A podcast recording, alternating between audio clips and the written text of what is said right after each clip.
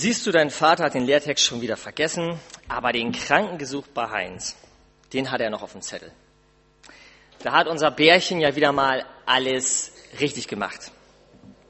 Und Sohnemann, der hat gelernt, in so einer Familie, wenn man so aufwächst, der hat gelernt, dass man im Zweifelsfall lieber den Glauben lebt, als den Glauben zu lernen.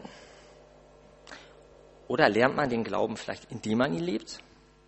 Kann man Glauben überhaupt lernen? Kann man Glauben lernen? Übertreiben wir das nicht manchmal mit dieser Wissensvermittlung, mit dieser Anhäufung von biblischen Wahrheiten? Kann man Glaube lernen?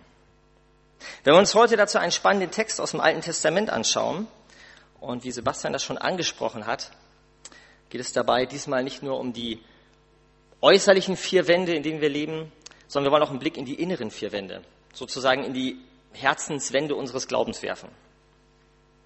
Und das ist völlig egal, ob ich hier als Großeltern verheiratet, Single, als Eltern, als Jugendliche sitze oder meinetwegen auch als Bärchen sitze. Wie haben wir Glauben gelernt?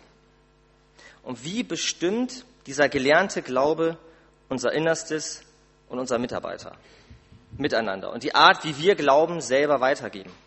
Wie wir Glauben weitergeben in der Familie, am Arbeitsplatz, im Fußballverein, in der Schule, wo auch immer.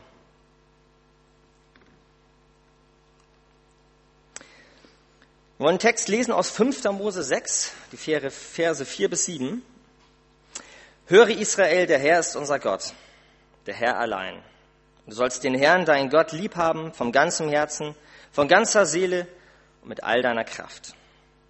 Und diese Worte, die ich dir heute gebiete, die sollst du dir zu Herzen nehmen und sollst sie deinen Kindern einschärfen und davon reden, wenn du in deinem Hause sitzt oder unterwegs bist, wenn du dich niederlegst oder aufstehst. Bekannter Text, kennen viele von uns. Aber ich möchte heute gerade mal auf die Verse 6 bis 7 nochmal gucken. Diese Worte, die ich dir heute gebiete, die sollst du dir zu Herzen nehmen. Und du sollst sie deinen Kindern einschärfen und davon reden, wenn du in deinem Hause sitzt, unterwegs bist, schläfst oder wachst. Wir lesen so eine Stelle, ist das schon ein paar tausend Jahre her, dass die aufgeschrieben wurde, und wir lesen so eine Stelle natürlich ganz stark aus heutiger Sicht. Und manchmal vergessen wir, dass es damals eine völlig andere Kultur war, in der sowas gesagt und gelebt wurde. Eine andere, ein ganz anderes Familienmodell. Wir haben eine Sippe, wir haben einen großen Verband, schon fast ein kleines Volk. Wir haben eine absolute Mischung von Generationen, keine Trennung. Wir haben Großfamilien, die den ganzen Tag zusammen verbracht haben. Da ist keiner zur Schule gegangen, da wurde zusammen gegessen, gearbeitet, Papa und Sohn auf dem Feld, Mutter, Tochter den ganzen Tag zusammen. Keine Trennung der Generation. Und man hat die Eltern den ganzen Tag erlebt, den ganzen Tag vor Augen gehabt. Und auch die Wissensvermittlung war eine völlig andere. Ähm, da ging man nicht zur Schule, da haben die Eltern einen das Lehren beigebracht. Die Eltern oder Großeltern, die Familie waren gleichzeitig Lehrer. Und wir sind herausgefordert, wenn wir solche Verse, solche Bibelstellen lesen, es immer wieder klar zu machen, was unser Auftrag heute 2014 ist. In unserer Kultur und in der Zeit, in der wir leben. Und drei Punkte habe ich uns dazu heute mitgebracht. Der letzte Punkt ist ein kleiner, kurzer. Und ich möchte starten mit dem ersten.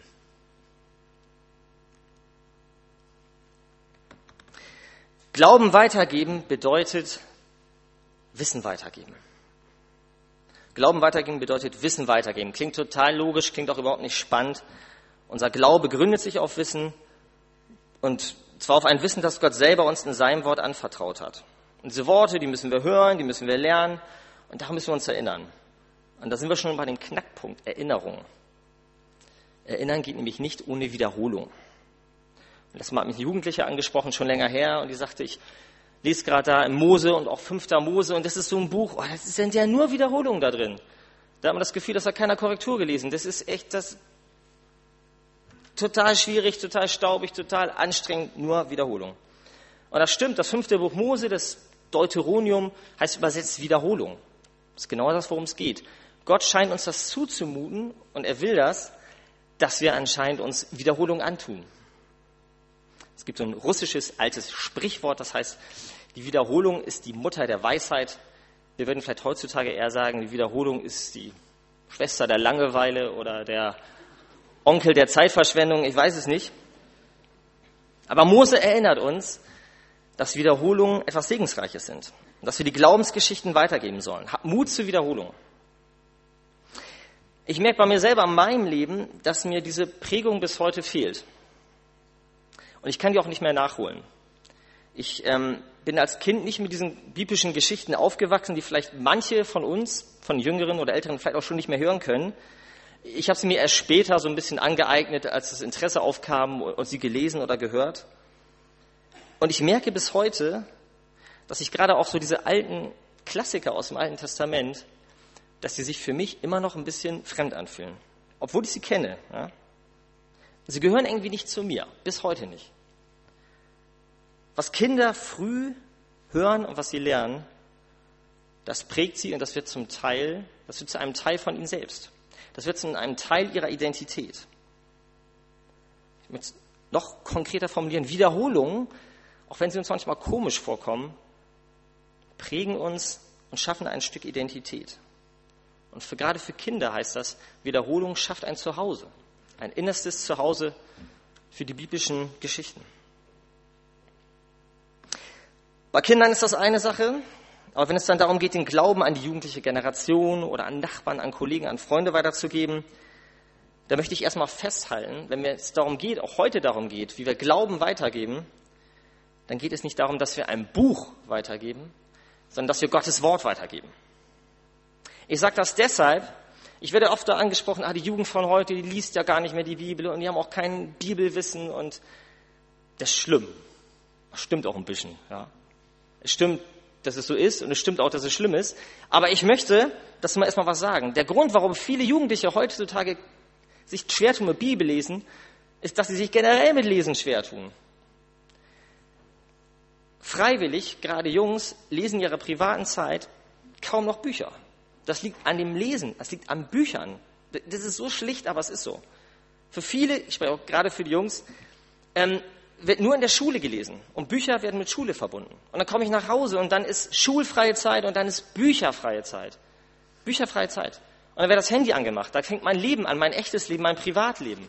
Und in diesem Leben, da passen eigentlich keine Bücher rein. Und jetzt sagt Mutti, Fadi oder Pastor, du musst mehr Bibel lesen. Und da hören Jugendliche raus, ich muss noch mehr lernen. Die Bibel ein Lernbuch.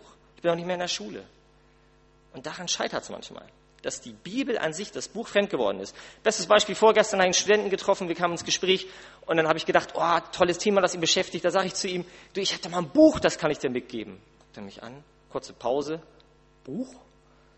Und dann wollte ich ihm das schon pantomimisch vormachen, was ich meinte, ja, aber, und er guckt mich an und ich hatte das, hat das auch gesagt, ich glaube, das letzte Buch, das er außer dem Studium freiwillig privat gelesen hat, das war der IKEA-Katalog. Das, das ist eine Realität, dass weniger gelesen wird.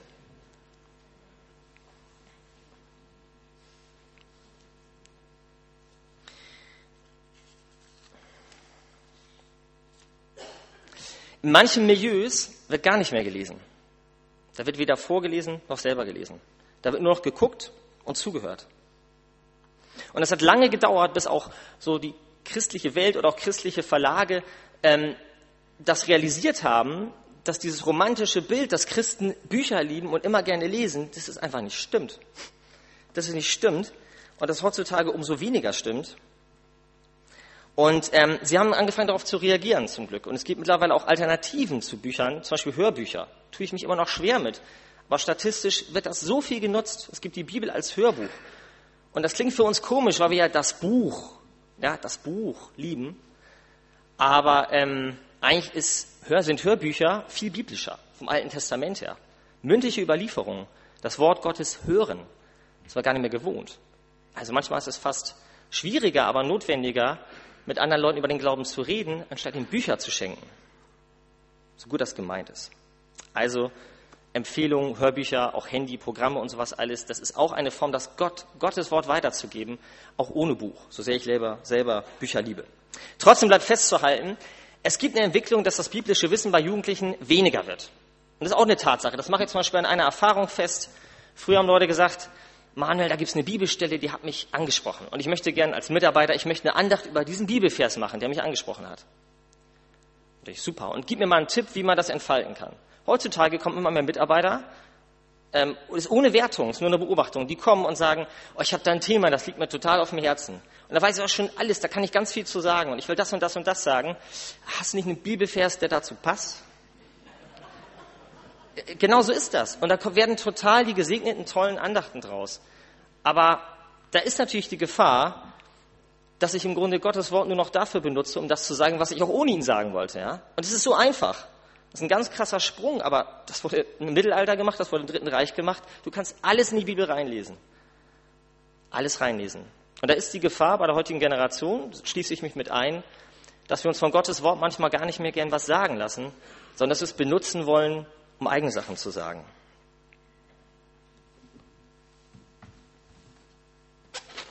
Ich habe uns zu dem Thema Wissen mal etwas mitgebracht, einen Ballon, der soll was veranschaulichen. Also dieser Ballon, der steht jetzt als Birne und ähm, Lampe, wie man sieht, ja, ähm, steht für das Wissen, das wir uns anhäufen. Und klar, je mehr geistliche Wahrheiten wir uns aneignen, je größer wird dieser Ballon. Und wenn wir davon reden, Glauben weiterzugeben, geht es natürlich darum, diesen Glauben, dieses Wissen weiterzugeben. Ich habe noch eine zweite Sache mit, einen schönen Herzchenballon, der ist noch vom Jesusfest übrig geblieben. Und dieser Ballon, der steht nicht für das Wissen und der steht auch nicht nur für Gefühle, der steht wie in der Bibel auch, das Herz steht für das Leben, für das Zentrum des Menschen. Und interessanterweise ist es ja so, dass Verstand und Herz miteinander verbunden sind. Das ist eigentlich ganz logisch, ne? Und je voller dieser Ballon ist, je mehr Druck da reinkommt, je mehr geistliche Wahrheiten, es ist wie so ein Schlauch hier verbunden oder ein Seil, wenn die Luft darüber strömen konnte, je voller das wird, je größer wird das Herz. Super, ne? Also kräftig hier mehr reinmachen, dann wächst das automatisch. Wäre schön, ne? Ist aber leider nicht so. Ist nicht so, wissen wir selber eigentlich auch. Und trotzdem leben wir, glaube ich, ganz oft so, als wenn Glaube so funktioniert. Da geht's rein, da geht's raus. Wissensvermittlung ist total wichtig. Aber wenn es darum geht, Glauben weiterzugeben, reicht es nicht, den Verstand weiterzugeben. Denn es ist so, das funktioniert, das wollen wir nicht wahrhaben, aber es gibt Leute, die haben den Kopf voll mit geistlichen Wahrheiten und es gibt keine Verbindung zum Herzen. Ganz interessant, in der Schweiz hat man vor ein paar Jahren, wollte man neue Studenten fürs Theologiestudium äh, gewinnen und man hat eine Kampagne gestartet mit dem Aufhänger, jeder kann Theologie studieren. Und da war, stand wortwörtlich, auch ein Atheist kann bei uns Theologie studieren. Und das haben Leute gemacht. Ich meine, das erleben wir auch hier manchmal in unseren Reihen äh, oder in unseren Kreisen. Aber das geht. Du kannst Theologie studieren. Leute, die mehr Ahnung von der Bibel haben als wir, die reinsteigen, können das, ohne dass es im Herzen ankommt. Das ist erschreckend, aber das ist eine Realität. Also, Wissensvermittlung allein reicht nicht. Und deshalb gehört zum Glauben weitergeben. Glauben weitergeben bedeutet nicht nur Wissen weitergeben, sondern das Leben weitergeben. In dieser Bereich, und damit tun wir uns schwer. Und das Leben können wir nur weitergeben, indem wir uns selber weitergeben. Möchte ich mal erklären. Komischer Satz. Glauben weitergeben bedeutet sich selber weitergeben. Mein Leben, mein Leben ist für meine Kinder, für meine Freunde, für meine Arbeitskollegen meine persönliche und öffentliche Interpretation von Christsein. Dieses Herz, das, was ich weitergebe, mein Leben. Und im Alltag ist kein Verstecken möglich. Im Alten Testament, da war das schon gar nicht möglich. Da war das eine andere Zeit. Da war alles, alles vermischt. Da gab es keine Privatsphäre. Und mein Vater das gepredigt hat. Da habe ich ihn auf dem Feld erlebt, da hat er das gelebt. Also Reden und Leben gehörte total zusammen. Das war so. Und das können wir heutzutage auch durch mehr Privatsphäre und so können wir das auch, versuchen wir das auch stärker zu trennen. Aber eigentlich können wir es gar nicht trennen. Im Neuen Testament in Römer 6 sagt Paulus dazu, so auch ihr, haltet dafür, dass ihr der Sünde gestorben seid und lebt Gott in Christus Jesus. Total das komische Deutsch, aber Luther ist der Einzige, der das vom Textlaut, vom Laut eigentlich erfasst hat. Hier steht wirklich, lebt Gott in Jesus Christus. Nicht lebt für ihn, sondern lebt Gott. Nicht, nicht seid Gott, sondern liebt Gott in Jesus Christus. Glauben, leben, ihn ausleben. Das Herz. Das ist das, was wir oft nicht sehen. Verstand ist da. Und wenn ich den Glauben weitergeben will, dann bedeutet das zwangsläufig, dass ich mich selber weitergebe. Und die Frage ist, werden all die Wahrheiten, die ich gelernt habe, die ich weiß, werden diese Wahrheiten zu Wahrhaftigkeiten in meinem Leben. Werden meine Wahrheiten zu Wahrhaftigkeiten. Und Glaube lebt von eigenen Glaubenserfahrungen, vielleicht sind das große, vielleicht sind das kleine. Aber die Frage ist, erlebe ich diese Glaubenserfahrung? Und suche ich die auch? Und teile ich die auch?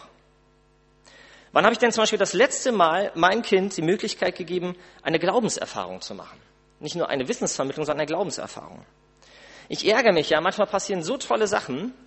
Irgendwas, du hast was gesucht und du hast es gefunden und dann fällt dir ein, erstens Mist, ich habe gar nicht gebetet, toll, Gott hat es trotzdem gemacht. Dann kommen die Kinder vorbei und dann sage ich, oh, ich habe was Tolles erlebt. Äh, ich habe übrigens auch dafür gebetet vorher und sie sagen, voll spannend, ja. Aber was wäre, oder ärgere ich mich, warum habe ich nicht vorher gefragt, ich habe hier ein Problem, können wir mal eben zusammen beten? Papa hat was verloren, ja, oder ist was kaputt gegangen oder es ist was, irgendwas gewesen. Und Kindern die Möglichkeit geben, dass sie erleben, dass Gott Gebete erhört. Und nicht im Nachhinein wieder Wissensvermittlung, übrigens Gebetserhörung, ganz wichtig. Sie teilwerden lassen. Da erzählen uns manchmal unsere eigenen Kinder. Ja, unsere Tochter, die hat mal dafür gebetet, dass sie einen Ohrring auf dem Rasen findet. Ja, also war der Rasen, wo wir vorher gewohnt haben, der war ein bisschen größer. Ähm, Nadel im Heuhaufen, ja. Und ich habe schon gedacht, ich weiß nicht, ob sich das lohnt, dafür zu beten, ist ja vielleicht die Enttäuschung vorprogrammiert. Und sie hat diesen Ohrring gefunden, auf einer großen Rasenfläche, so ein silberner kleiner Ring mittendrin. Das war eine Gebetserhöhung, die hat sie erlebt, weil sie den Mut hatte, dafür zu beten. Und das ähm, brauchst nicht nur bei Kindern, ja, sind auch bei dem Thema Freunde. Es ist eine Sache zu sagen, ein Freund oder ein Kumpel geht schlecht in meiner WG oder sonst wo, und dann sage ich, ich denke auch an dich. Und innerlich denke ich, ich meine natürlich, ich bete für dich. Und vielleicht habe ich auch den Mut zu sagen oder wenigstens zu schreiben, PS, ich bete für dich, Smiley, Smiley. Aber was wäre, wenn ich sagen würde, kann ich mal für dich beten? Kann ich jetzt für dich beten? Und ich schenke meinem Freund oder der Freundin, der dabei ist, ich gebe ihm die Möglichkeit, Teil einer Glaubenserfahrung zu werden. Und wenn dann sich was ändert, dann hat die Person nicht nur gehört, wahrgenommen, dass ich für sie bete, sie hat es erlebt. Da fängt das schon an. Also Mut machen, Glaubenserfahrungen zu teilen. Das brauchen wir.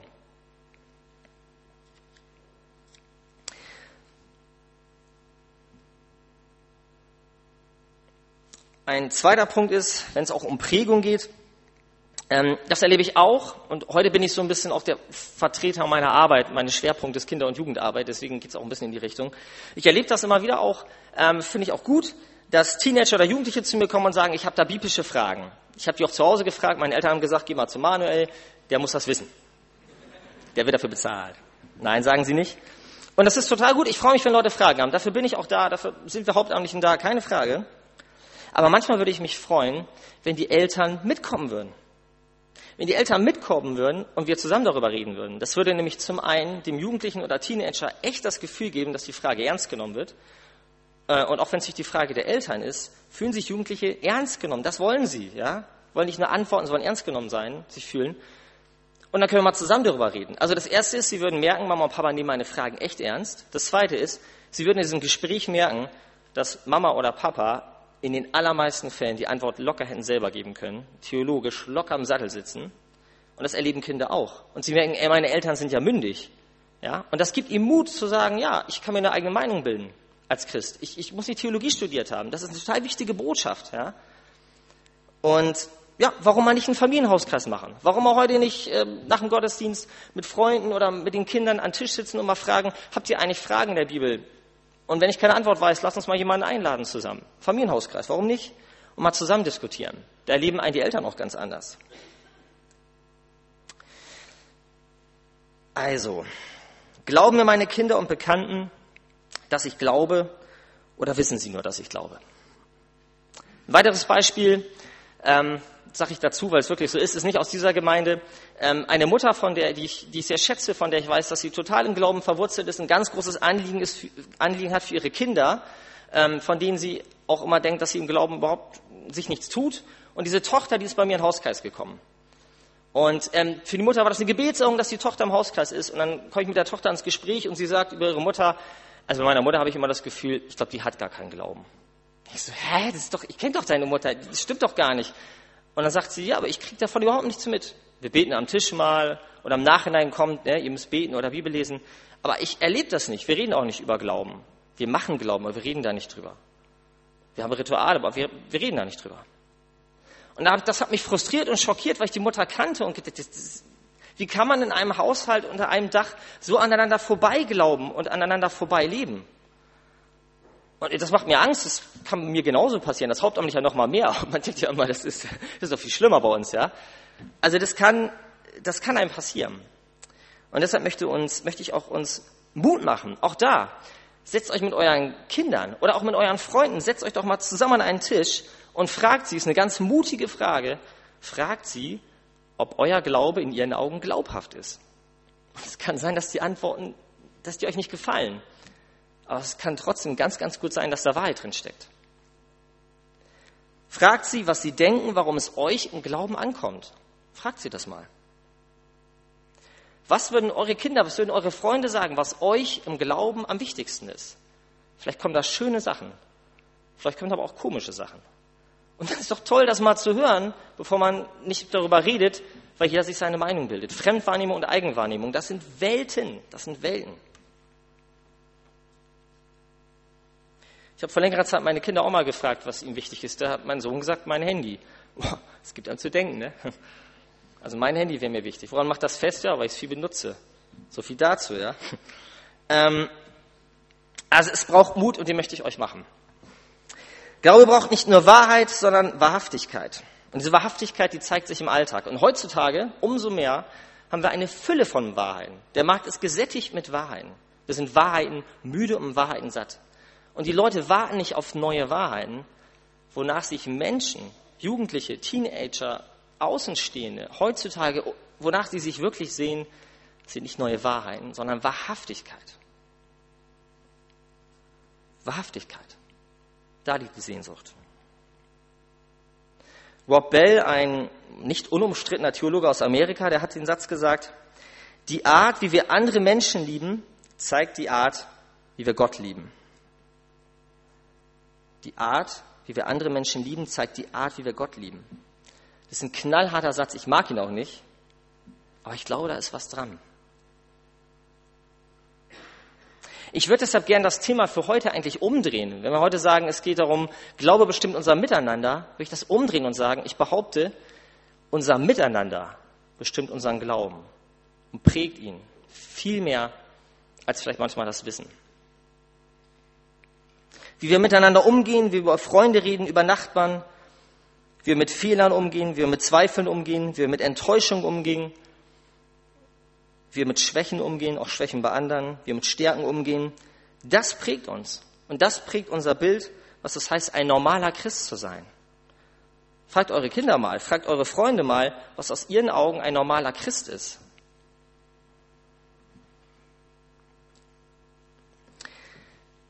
Letzter Punkt.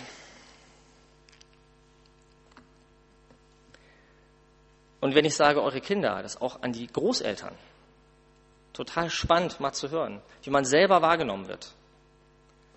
Und die Rolle auch der Großeltern nicht zu unterschätzen. Immer wieder merke ich das, was da für Segenslinien auch kommen, gerade über die Großeltern in Familienreihen. Das ist ein Schatz, der immer weniger erkannt wird, aus meiner Sicht. Letzter Punkt. Glauben weitergeben bedeutet zu scheitern. Das haben wir den nettesten, positivsten Punkt zum Schluss aufgehoben. Glauben weitergeben bedeutet scheitern. Ich möchte das erklären. Dieser Punkt soll uns nicht runterziehen, aber es ist eine geistige Realität. Es ist eine geistige Realität, dass da, wo wir versuchen, Glauben weiterzugeben, nicht nur Wissen weiterzugeben, sondern uns selber weiterzugeben, dass wir scheitern werden. Und das muss so sein. Das muss so sein, denn nur da, wo wir scheitern, das ist auch Raum für Gnade. Das ist ganz wichtig jetzt. Paulus hat auch in Römer 6 vorgewarnt. Das heißt nicht, dass wir scheitern sollen, sagt er, damit die Gnade sichtbar wird. Aber Fehlerlosigkeit braucht keine Gnade. Fehlerlosigkeit sucht keine Gnade. Und weil Gott uns Gnade anbietet, gibt er uns die ausdrückliche Erlaubnis zu scheitern die Erlaubnis, Fehler zu machen. Er gibt uns nicht den Auftrag, Fehler zu machen. Er gibt uns die Erlaubnis. Und wie oft er uns diese Erlaubnis gibt, Petrus hat das im anderen Zusammenhang auch mal gefragt, da hat Jesus die Antwort gegeben, ja, so siebenmal, siebzig Mal. Und heute würden wir sagen, das war ja ein Gleichnis, wie oft gibt uns Jesus Gott diese Erlaubnis, Glauben zu teilen? Wir würden es vielleicht mit der Zahl Pi hinterm Komma beantworten. Ja, die ist relativ lang, die ist nämlich unendlich. Das sind gerade mal 10.000 Stellen. Die Zahl Pi aus der Mathematik, so eine Formel. Das ist eine fantastische, unendliche Zahl. Die würden unten ewig weitergehen, diese Ziffern. So oft haben wir die Erlaubnis zu scheitern, die Erlaubnis Fehler zu machen. Und diese fantastische, unendliche Gnade, die soll unser Christsein einfärben. Die soll ihm Farbe geben. Die soll ihm Wärme geben. Soll dem Glauben Heimat geben, dem Herzen Halt geben.